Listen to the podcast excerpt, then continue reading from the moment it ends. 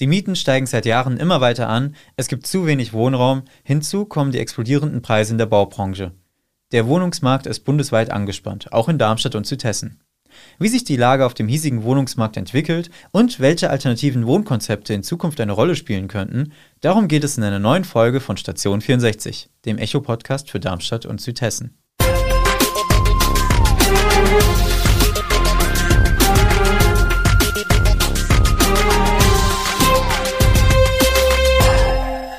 Aus der Echo-Redaktion. Mein Name ist Lena Scheuermann und wie mein Kollege Felix Gemmery eben schon angekündigt hat, geht es heute ums Thema Wohnen.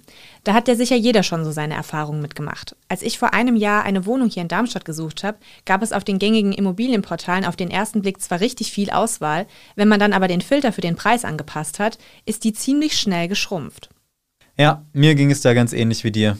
Ich habe auch lange nach einem WG-Zimmer gesucht, das unter 400 Euro warm kostet und ja, bin gescheitert.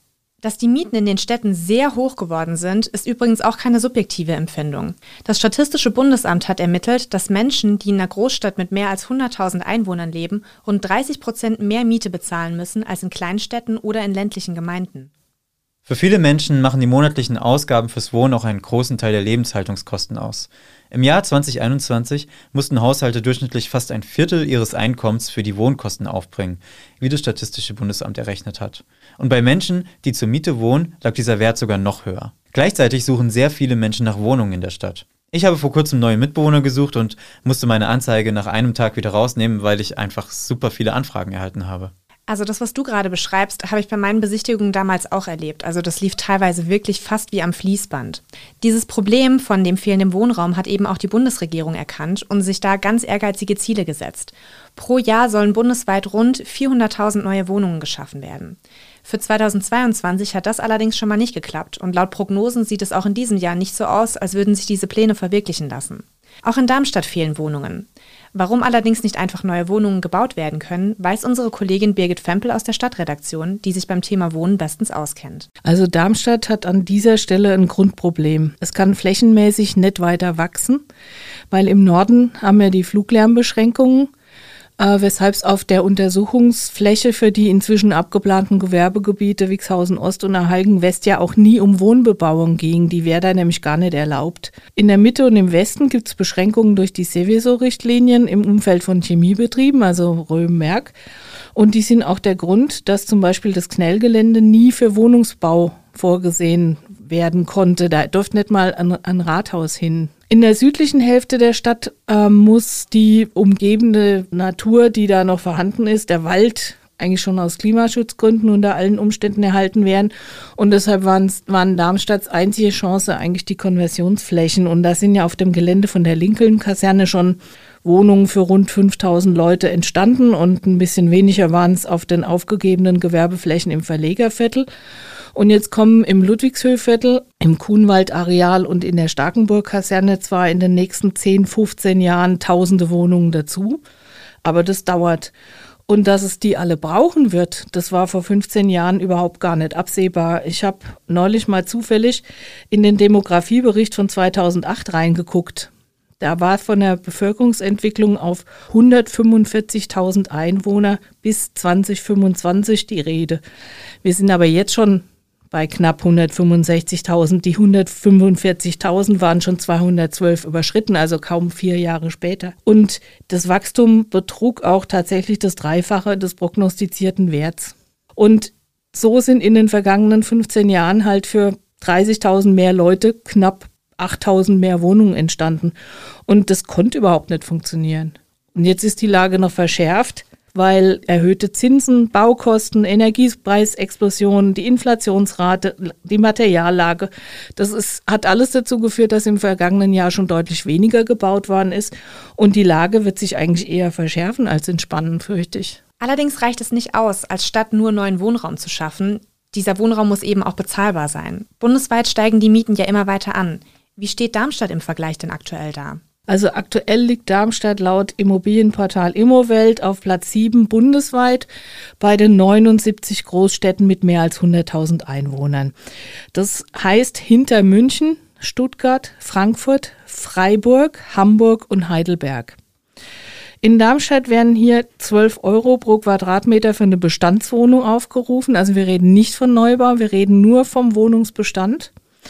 Und man kann sich ja mal spaßeshalber die Wohnung angucken, die Immowelt oder Immo-Scout inserieren. Da sind ganz schöne Kracher dabei, was die Preise angeht, mein lieber Scholli. Und das ist so, obwohl es ein wohnungspolitisches Konzept in der Stadt gibt. Das heißt, Mieterhöhungswildwuchs ist verboten. Für öffentlichen Wohnungsbau gilt eine 25-Prozent-Quote für geringe und 20-Prozent-Quote für mittlere Einkommen. Und die, das wird auch bezuschusst, also das wird gefördert. Und obwohl die Stadt schon viele Jahre lang einen qualifizierten Mietspiegel fortschreibt, der klar sagt, welches Ausstellungsmerkmal marktüblich wie gewichtet werden kann, ist es so. Und ich will mir gar nicht vorstellen, wie es in Städten zugeht, die diese Instrumente überhaupt nicht in der Hand haben. Interessanterweise schrecken die Darmstädter Mieten die Zuzügler aber ja gar nicht ab. Die kommen trotzdem 1200 Leute im Jahr und das sind natürlich nicht alles Flüchtende aus der Ukraine oder aus irgendeinem anderen Krisengebiet. Als Hochschulstandort zieht es natürlich auch viele junge Menschen und Studierende mit erfahrungsgemäß eher einem knappen Budget nach Darmstadt. Kann man sich denn gerade als junger Mensch das Leben in der Stadt denn überhaupt noch leisten? Kurze Antwort, nö.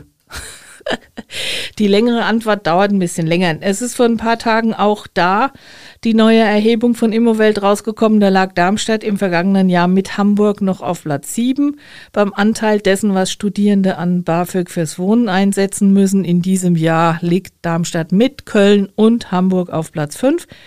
Das heißt, wer hier studiert, muss, wenn er hier auch wohnt, 67 Prozent des Ausbildungsförderungshöchstsatzes in die Miete stecken. Das sind 625 Euro aktuell.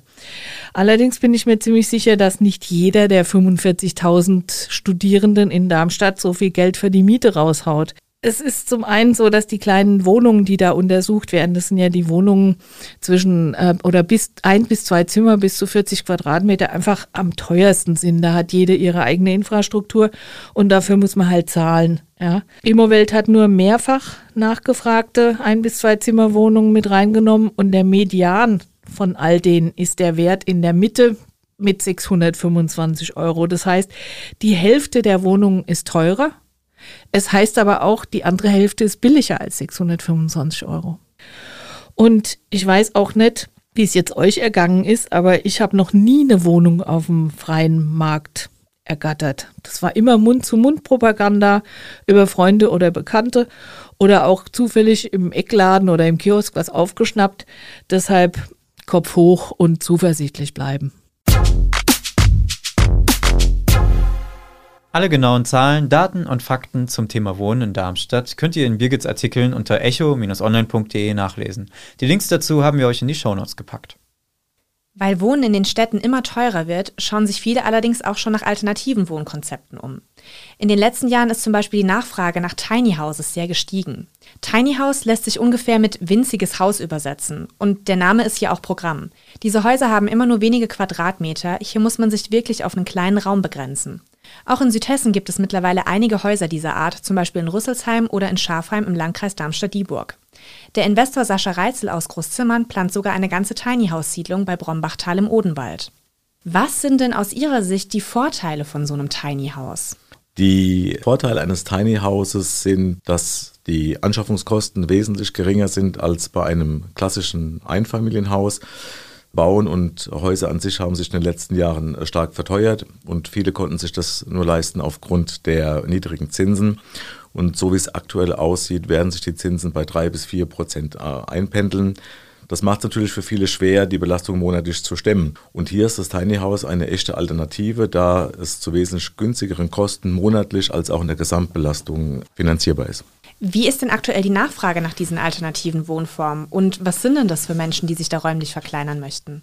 Die Nachfrage ist sehr, sehr groß. Das stellen wir fest, seit die ersten Artikel über Brombachtal ähm, in den Medien waren und auch wir mit unseren Tiny-Häusern in der Entwicklung äh, gut vorankommen, dass die Generation 50 plus die überwiegende Generation ist, die sich für solche Häuser interessiert. Die Kinder sind aus dem Haus, ein neuer Lebensabschnitt äh, beginnt. Man möchte endlich mehr verreisen, seine Zeit zu zweit positiv gestalten und etwas mehr Freiheit in sein Leben lassen. Man verschiebt seinen Fokus Richtung den eigentlichen Lebenswerten, nämlich der Zeit. Ein freies Grundstück zu besitzen reicht ja jetzt aber nicht unbedingt aus, um sich da einfach ein Tiny House hinzustellen. Welche baurechtlichen Hürden müssen Interessierte, die sagen, sie möchten gerne in so ein Tiny House ziehen, denn überhaupt überwinden? Die baurechtlichen Hürden sind, wie sie ganz normal bei jedem klassischen Einfamilienhaus auch sind. Das Baurecht gilt, wird kein Unterschied gemacht zwischen Tiny House oder klassischem Bau. Ähm, hier wäre es natürlich wichtig, dass gerade im Zuge der Innenverdichtung die Politik nachbessert. Ähm, viele haben noch Grundstücksgrößen zwischen 500 und 700 Quadratmeter Fläche. Und wenn man hier in den Garten bauen will und das äh, ehemalige Haus äh, veräußern möchte, damit Familien nachziehen können, sind es die ganz normalen Hindernisse, die für jeden Bauherren hier äh, gelten. Und hier reden wir auch natürlich von veralteten Bebauungsplänen. Hier muss oder sollte dringend nachgebessert werden. Tiny Houses gelten ja als deutlich günstiger, sowohl in der Anschaffung als auch im Unterhalt, als vergleichbare Einfamilienhäuser. Wieso ist denn das der Fall? Wieso sind die denn günstiger? Wenn Sie allein die Masse eines Hauses oder das Volumen eines Hauses, äh, klassischen Einfamilienhauses nehmen, dann entspricht das Tiny House etwa einem Drittel dieses, dieses äh, Volumens und dadurch alleine schon erklärt sich, warum die Herstellungskosten und Anschaffungskosten äh, geringer sind als beim klassischen Einfamilienhaus. Der zweite Punkt ist, es sind kleinere Grundstücksparzellen notwendig, also haben wir auch hier einen, einen Einspareffekt. Und dann, klar, die Unterhaltungskosten eines Tiny Houses sind aufgrund der geringeren Fläche, aufgrund des äh, geringeren Volumens, das zu beheizen ist, natürlich auch nicht außer Acht zu lassen. Also sämtliche Faktoren führen hier zu einer äh, drastischen Reduzierung der Gesamtkosten an sich und auch der monatlichen Unterhaltungskosten. Denken Sie denn, dass Tiny Houses so ein Wohnkonzept sind, was sich in Zukunft etablieren wird und auch durchsetzen wird im Vergleich zum klassischen Wohnen? Auf jeden Fall. Der Wohnungsmarkt steht vor einer drastischen Änderung, denn Platz ist wertvoll und Flächen schwierig zu generieren. Die Politik arbeitet mit starkem Druck an der Innenverdichtung. Das bedeutet, die Kommunen sollen stärker ausgebaut werden. Die Menschen müssen enger zusammenrücken und das funktioniert einfach nur über, die, über das Einsparpotenzial des, des freien Raumes, was einem zur Verfügung steht. Und das Tiny House geht genau in diese Richtung. Weniger Platz, wir reduzieren eben auf das Notwendigste und schonen Ressourcen und auch eben unseren Geldbeutel. Die Kosten für ein Tiny House lassen sich nicht pauschal berechnen, sondern sind von mehreren Faktoren abhängig. Etwa wie groß das Haus werden soll und wie viel Komfort man sich wünscht. Fertigbausätze gibt es zum Beispiel schon für rund 10.000 Euro. Allerdings muss man dann noch mit Mehrkosten für den Innenausbau rechnen. Es gibt aber auch Hersteller, die bereits bezugsfertige Tiny Houses anbieten, die natürlich deutlich mehr kosten. Hier kann man schon mal rund 250.000 Euro ausgeben. Dazu kommt auch noch der Kaufpreis oder die Pacht für das Grundstück, auf dem das Tiny House stehen soll. Und auch die Erschließungskosten für Wasser, Abwasser, Gas und Strom. Eine Darmstädterin, die den Umzug in eine alternative Wohnform bereits gewagt hat, ist Gilly Latomena. Sie lebt seit 2015 in einem selbst ausgebauten Bauwagen in der Siedlung Diogenes in Bessungen. Von diesen vereinsgeführten Bauwagensiedlungen gibt es aktuell in Darmstadt auf städtischem Grund drei Stück. Hier leben rund 80 Menschen insgesamt. Sie verstehen sich als Gemeinschaft mit sozialen und ökologischen Zielen. Themen wie Nachbarschaftshilfe, generationenübergreifendes Wohnen und nachhaltige Nutzung von Rohstoffen werden hier gelebt. In dieser Bauwagensiedlung Diogenes, ähm, wer lebt dort und wie viele leben dort und wie ist dort so das Zusammenleben geregelt? Also mit mir zusammen sind wir acht Erwachsene und zwei Kinder. Und wir leben basisdemokratisch auf diesem Bauwagenplatz, sprich dass wir halt auch zum, zum Plenum treffen und halt auch Dinge besprechen, was auf dem Platz gerade aktuell ist oder was gemacht werden muss. Und ähm, wir haben alle so ein, sag ich mal, gemeinschaftliches Verhältnis, dass es auf dem Wagenplatz auch ähm, sozial zugeht und wir füreinander da sind und ähm, auch Feste feiern beispielsweise. Wie kamst du jetzt dazu, ähm, auf diesem Bauwagenplatz äh, zu wohnen? Ja, das war vor ungefähr circa acht Jahren. Da habe ich in einer WG gewohnt, in der Elisabethenstraße. Und die WG an sich war super, ja, super tolle Leute. Aber es war halt auch so ziemlich laut. Und die Straße, wenn man die kennt, das ist halt auch eine konsumfreudige Straße sehr laut und viele Menschen, die da einkaufen gehen. Gegenüber habe ich den Kick und ich habe die Krise bekommen. also ähm, das war eher mehr oder weniger so eine Flucht oder so ein, so ein Sehnsuchtsgedanken, den ich hatte nach etwas anderem. Und ich war schon immer so ein naturfreudiger Mensch auch gewesen, der entschleunigt äh, gelebt hat und halt auch mehr Ruhe brauchte und ähm, auch gerne in einer Gemeinschaft lebt Also von daher war das WG-Leben eigentlich an sich nicht schlecht, aber das drumherum hat mich halt gestört. Kannst du uns die Siedlung vielleicht nochmal genauer beschreiben? Also wenn man ähm, zu uns kommt und auch spazieren geht, ist es völlig in Ordnung. Man kann sich da umschauen, man kann sich auch ähm, die Bauwegen da angucken vom vom Weiten, also nicht ins Fenster reinschauen und klopfen am besten. Huhu. Ja, nee, also ähm, wenn man hinkommt, dann ist es halt so was Idyllisches, was man so als ersten Eindruck hat. Also überall Natur. Wir kümmern uns auch darum, so Baumschnitte und die Vögel, dass es denen gut geht. Und wir freuen uns auch jedes Mal, wenn wir halt besondere Tiere dort äh, sehen. Ähm, das ist das Erste, was auffällt. Äh, die ganzen äh, Bauwagen sind halt alle sehr individuell, sehr unterschiedlich. Du lebst und schläfst in deinem Bauwagen. Das ausklappbare Bett hast du selbst gebaut. Wie sieht es denn mit dem Rest aus? Eine Außenküche habe ich bei mir ähm, neben dem Bauwagen und es ist natürlich kalt, wenn man im Winter was kochen will mit Gas. Dann schneidet man meistens so drinnen so das ganze Gemüse oder ist man schnell draußen am, äh, am Braten und Nasszelle, also sprich ähm, Duschen, das funktioniert alles über den Badebauwagen, also den gemeinschaftlichen Wagen. Im Vergleich zu einer normalen Einzimmerwohnung ist das Leben im Bauwagen natürlich deutlich günstiger. Gilly Latumena hat uns berichtet, dass sie monatlich 50 Euro auf ein Vereinskonto einzahlen, wovon der gemeinschaftlich genutzte Strom, Wasser und Abwasser bezahlt werden.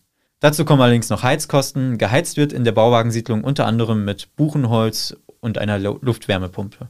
Könntest du dir vorstellen, in ein Tiny House oder einen Bauwagen zu ziehen? Also an sich finde ich beide Wohnkonzepte schon ziemlich gut. Ich bin mir aber nicht ganz so sicher, ob ich mit dem beschränkten Platz so gut zurechtkommen würde.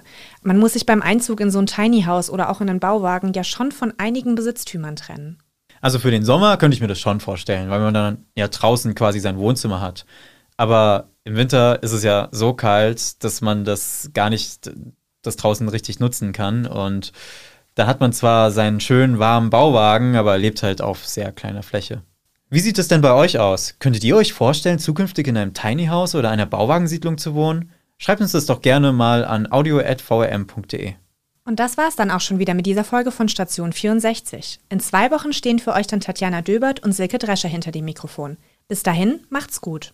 Tschüss. Modern, schnell und übersichtlich. Wir haben für euch unser Newsportal neu gestaltet.